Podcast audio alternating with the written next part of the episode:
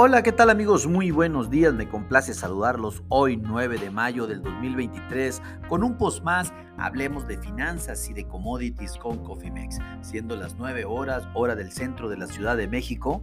Déjenme informarles que en este momento pues vamos a platicar de los comportamientos en los futuros en la bolsa de Chicago principalmente e informarles cómo es que están cotizando los principales commodities en este preciso momento. Y claro, en el transcurso del día pues vamos a platicar de toda la información más relevante en cada uno de ellos.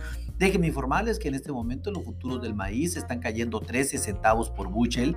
En este momento los futuros a, julio del 2023 están cotizando en 5.82 eh, centavos por bushel después de que el día de ayer se diera a conocer el avance de siembras para los Estados Unidos en maíz, soya y trigo, en donde pues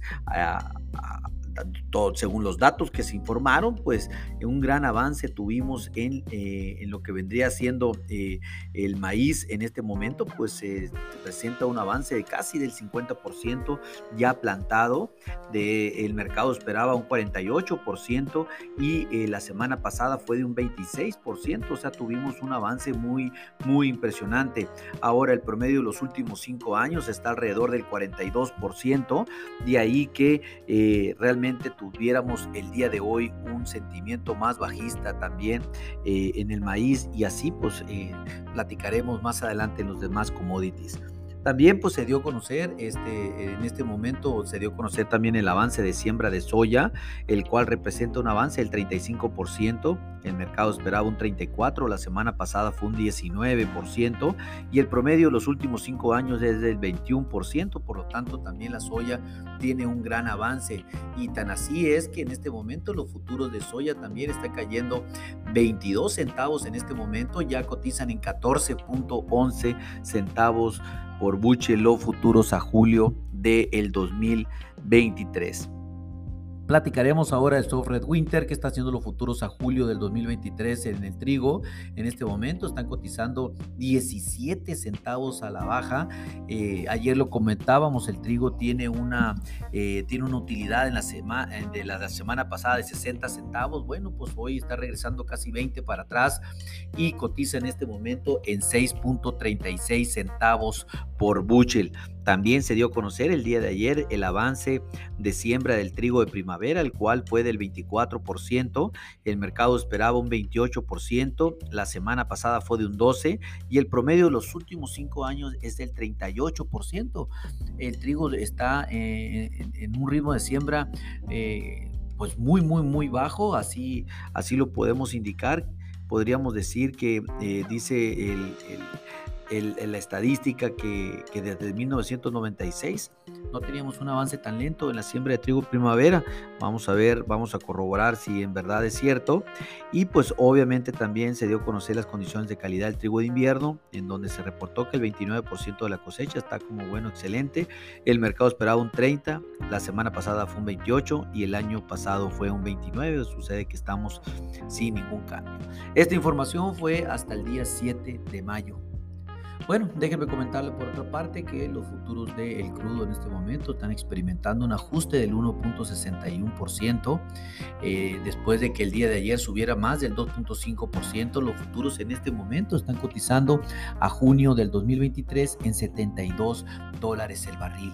¿Qué está haciendo el mercado de los metales? Déjame informarle que eh, pues están eh, prácticamente sufriendo.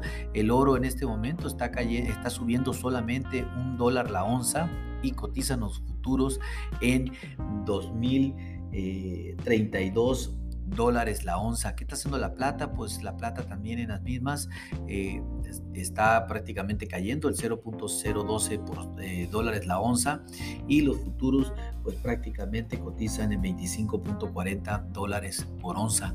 ¿Qué está haciendo el mercado de eh, la carne en los Estados Unidos? Pues ganado flaco en este momento está cayendo 0.200 centavos la libra y los futuros cotizan en este momento en 162.200 eh, eh, dólares la libra. ¿Qué está haciendo el ganado gordo? En este momento está prácticamente subiendo 2.41 dólares la libra y cotiza 227 0.22 centavos la libra. ¿Qué está haciendo el cerdo? Pues cayendo, eh, perdón, subiendo el 0.45 centavos la libra y cotizan en 76.08 centavos la libra.